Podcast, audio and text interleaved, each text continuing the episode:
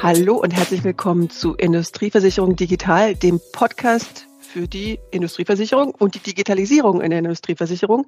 Mein Name ist Toni Klein und ich begrüße ganz herzlich mit mir heute Benjamin Zür. Hallo Benny. Hi, grüß dich. Und Ansgar Knipschild. Hallo Ansgar. Hi Toni. Wir haben uns zu dritt zusammengefunden, weil wir heute ein Smalltalk machen werden. Und zwar haben wir uns alle drei ein Thema mitgebracht, über das wir äh, kurz erzählen und das kurz einführen und dann in der Runde besprechen, was uns dazu noch einfällt.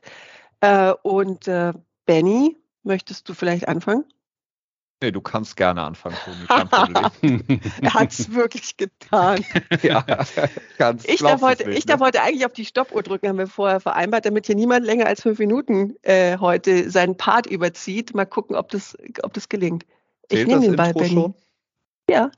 Ach so, okay, dann hast du ja schon eine Minute hinter dir. Das zählt nicht. Weil ich bin kurzfristig zur Moderatorin gemacht worden, deswegen machen wir das heute super spontan alles. So soll es sein. Da fange ich echt an jetzt, Benny, ne? Ja, los. Genau. Also, ich habe ein Thema mitgebracht und zwar ähm, hat McKinsey, die äußern sich ja auch öfter über die Gewerbeindustrieversicherung, manchmal im Handelsblatt, manchmal in anderen Medien. Und da gibt es gerade wieder eine aktuelle Studie, die äh, in der äh, die, die McKinsey-Unternehmensberatung äh, sich auseinandersetzt mit der, der Industrie- und Gewerbeversicherung und vor allem dem aktuellen Zustand. Und da gibt es dann in der Studie ungefähr vier wichtige Tipps äh, für die Branche, wie die Zukunft sich entwickeln könnte. Das sind dann zum einen ähm, dass natürlich nicht mehr so viel über den Preis laufen sollte, sondern auch mehr über das Angebot, also relevantere Angebote an den Markt gemacht werden. Vielleicht auch stärkere Spezialversicherer sich herausbilden sollten, weil die diese Krisen wohl ganz gut überstehen können. Der zweite Punkt wäre sowas wie Relevanz, also dass das Wachstum der Branche wohl doch unter dem globalen Bruttoinlandsprodukt liegt und sich die Versicherer vielleicht darauf konzentrieren sollten, äh, Teil der Widerstandsfähigkeit zu werden, also wirklich als, äh, als Partner auch für Stabilität äh, sich stärker wieder ins Spiel zu bringen. Der dritte Punkt ist Kapitalquellen, zum Beispiel öffentlich und private Zusammenschlüsse im Rahmen der Versicherung.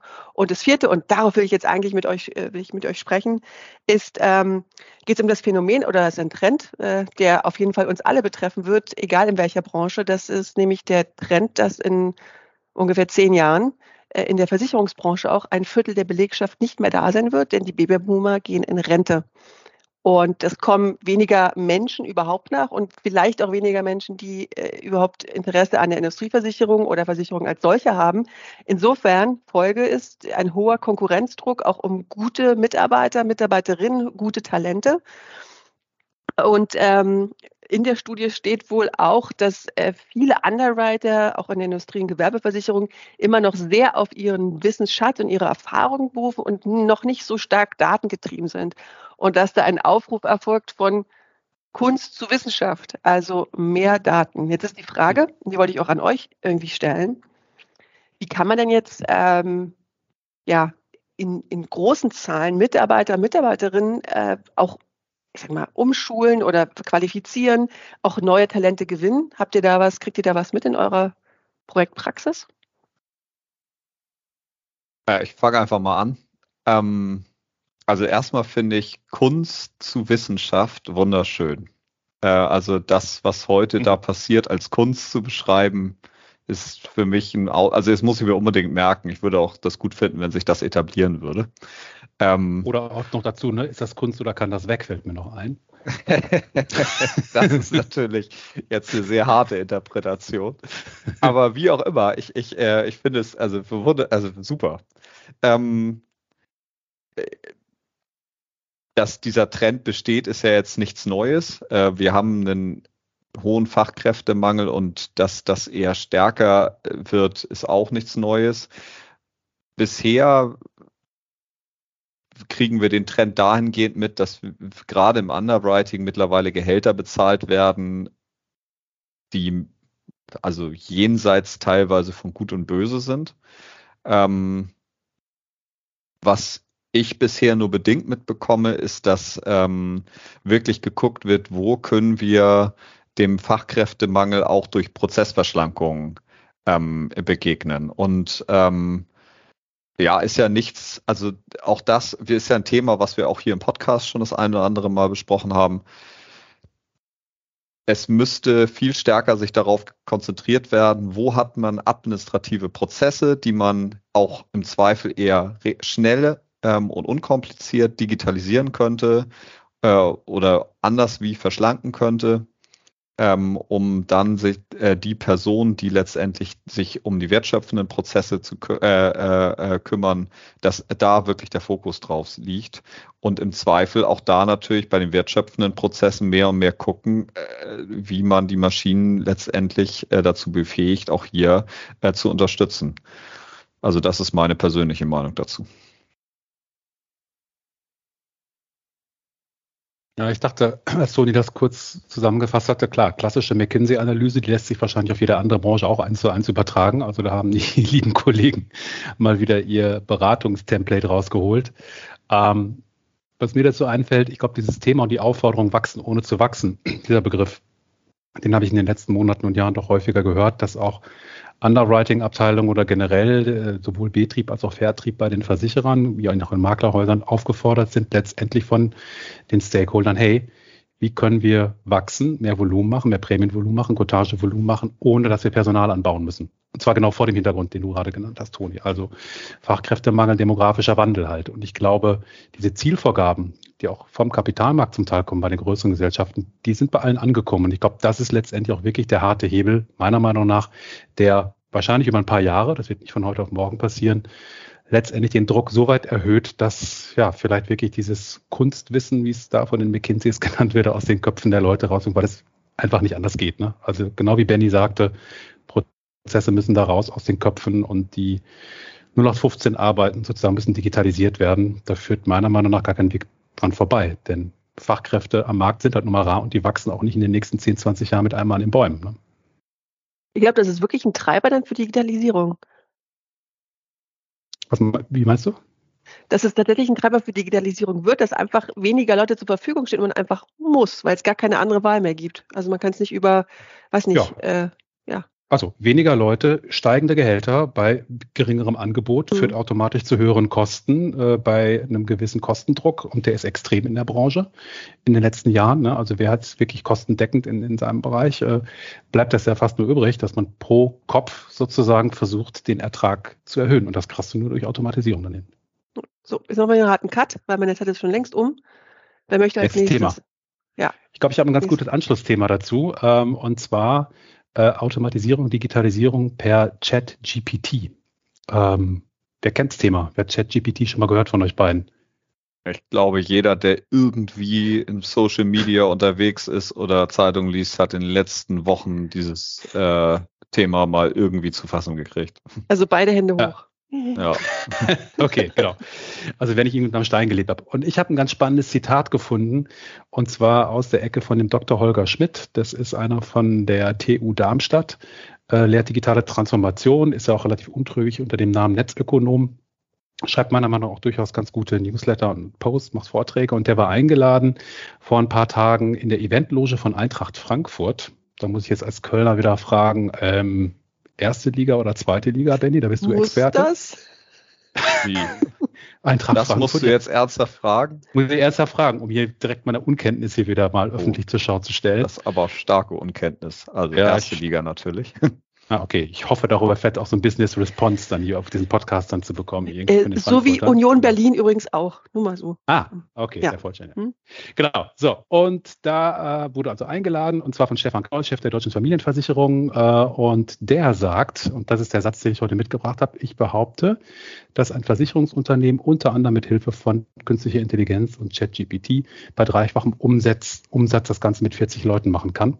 Referenz ist da die deutsche Familienversicherung mit 180 Leuten, also bei ein Drittel der Leute äh, dreifachen Umsatz. Das ist die steile These hier von dem Kollegen, äh, der also mithilfe von ChatGPT, also automatisierter Dokumentengenerierung, ich nenne es jetzt mal so, hier schon, äh, glaube ich, äh, ganz starke Effizienzgewinne steht. Und da schließt sich ja eigentlich so ein bisschen anders an, was du gerade gesagt hast, Toni. Ja? Also wie können, mhm. kann man vielleicht sogar mit reduzierter Personenanzahl mehr Output schaffen?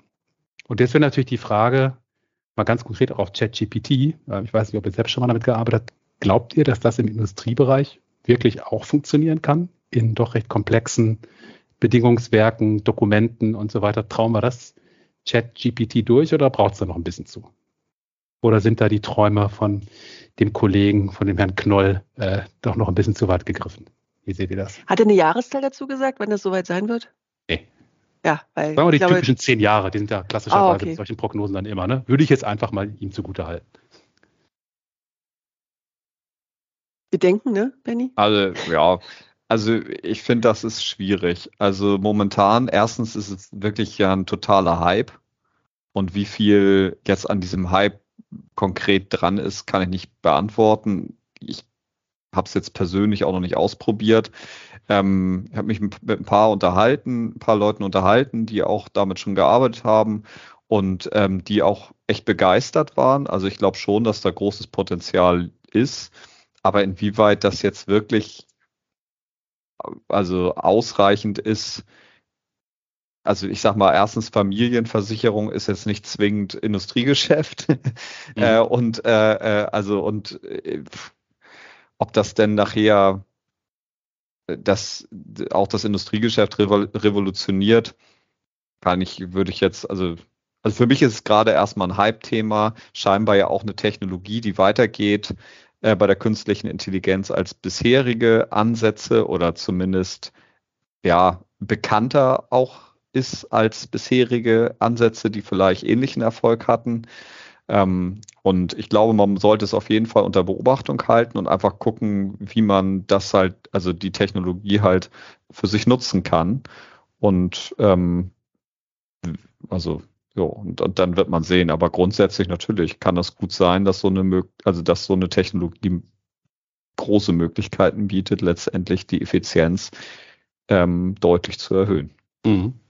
Ich habe das Gefühl, also KI kommt jetzt ein bisschen in Mainstream an. Also ich habe da jetzt schon was ausprobiert und ich muss sagen, so, okay, ist schon nicht schlecht. Jetzt weiß ich nicht, wie gut es für die Industrieversicherung ist, aber ich merke, dass es mit mir was macht. Also als, als Mitarbeiterin in einem Unternehmen auch, mir zu überlegen, hm, was könnte ich die denn noch fragen? Wo brauche ich eigentlich noch Unterstützung? Und ähm, und das ist das eine Thema. Ich glaube, dass mehr Leute einfach dadurch einen Schlüssel finden zu der Technologie und auch Vertrauen entwickeln.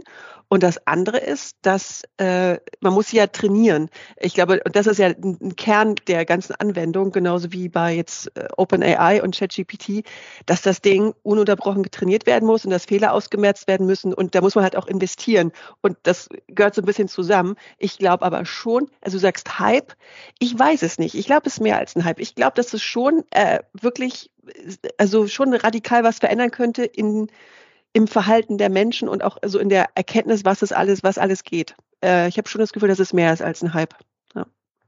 Ich glaube auch, Aber weil die Zugänglichkeit so extrem einfach ist. Ne? Also mhm. während ja viele andere Technologien, über die wir auch hier gesprochen haben, Blockchain, äh, NFTs und, und solche Sachen, sind sehr komplex, haben sehr hohe Einarbeitungshürden, auch Kosten. Hier merkt man, äh, zurzeit ist das Tool halt for free, klar, aber es gibt ja schon zig Konkurrenten inzwischen auch dabei. Also wenn es so niedrigschwellig ist, wenn man hier sogar als normaler, in Anführungsstrichen, Sachbearbeiter, Sachbearbeiterin Zugang hier hat äh, und auch nicht nur von einem, sondern von mehreren, und dann noch reinkommt, äh, dass Arbeitgeber, das war hier so ein bisschen der Trigger, hier am Beispiel Versicherung, war das einzige Statement, was ich aus dem Versicherungsbereich dazu geführt habe, äh, laut nachdenken, in welchen Bereichen kann ich denn vielleicht mit so einer Technologie einspannen. Dann kommt, in welchen Abteilungen? Als erstes Marketing, klar, Texte produzieren, IT, wir dürfen nicht vergessen, Softwarecode schreiben ne, über so ein Tool. Und ich glaube persönlich, ähm, also ein paar Jahre wird es noch dauern, aber wenn man dann diese allgemeine KI, die doch relativ dumm ist, also ich habe mich ziemlich intensiv damit beschäftigt finde schon, dass sie an an einigen Stellen echt halluziniert, wie so schön sagt. Aber wenn ich jetzt schaffe, mit der Technik äh, eigene Daten reinzubringen, die auf meinem Know-how basieren, auf meinem Datenschatz aus dem Unternehmen, dann kann es spannend werden. Aber da sind wir noch nicht. Genau. So, ich also muss auf die Uhr gucken. Wir, ja. ja. Ich habe die Erlaubnis, offiziell hier immer den Stopper zu drücken. Bon. Wir, wir, wir arbeiten an der 5-Minuten-Marke. Vielleicht sind wir im Moment vielleicht bei 6,5, aber pro Thema schaffen wir noch. So, Benny, now you go. Ja, ich habe ähm, ein Thema mitgebracht, was vielleicht ein bisschen geerdeter ist oder greifbarer für den einen oder anderen. Das ist nämlich ein Thema, was ich in vor allen Dingen in den letzten Monaten, was mir häufig am Markt begegnet ist. Nämlich, dass ich immer mehr das Gefühl bekomme, dass wenn ich mit Menschen aus dem operativen Geschäft rede, also Underwritern oder Fachbereichspersonen äh, oder sonst was, ähm, dass äh, da das Gefühl, ja, in der IT passiert was, aber es passiert nicht das, was wir wirklich brauchen.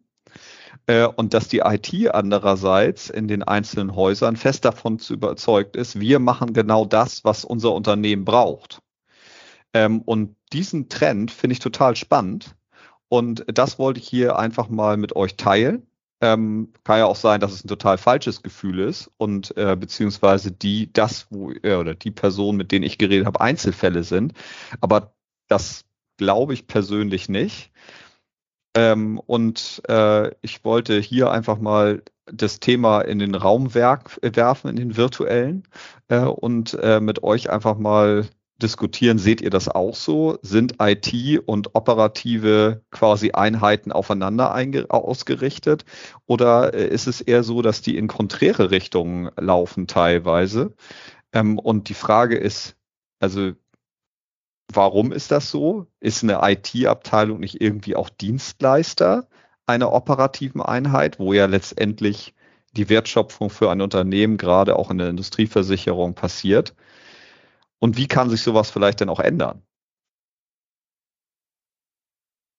Ich war letzte Woche auf einer Konferenz, die hatte nichts mit Industrieversicherung zu tun, sondern mit Kommunikation. Und dort durfte ich einige interessante Menschen kennenlernen. Und unter anderem habe ich auch mit einer Kollegin darüber gesprochen, äh, die Rolle der IT. Da geht es um einfach, wie man gut miteinander äh, interaktiv arbeiten kann, wenn man verteilt arbeitet. Also äh, quasi das Thema, das Thema mobile Arbeit und Arbeiten im Büro und welche Tools man überhaupt ähm, benutzen kann dafür. Und da habe ich mich wieder sehr glücklich gestellt, dass ich beim IT-Dienstleister arbeite, weil da die Hemmschwelle einfach niedriger ist und auch, äh, weil die IT tatsächlich in vielen Institutionen, natürlich vor allem auch bei äh, öffentlichen Auftraggebern und Behörden, wo es vielleicht auch viel um Datenschutz geht, eher restriktiv sind. Also, dass eher die Möglichkeiten, die es gibt, technisch nicht ausgenutzt werden aus bestimmten Gründen und weil auch vielleicht das Image der ITs, die sitzen da auf ihren auf ihren Fründen, sage ich mal, und bewachen die und äh, wir sind auch alle nur Menschen, auch die IT sind Menschen, alles soll so bleiben, wie es ist. Und wenn Veränderung ist, dann bitte nicht zu viel auf einmal vielleicht und so, dass vielleicht auch diese,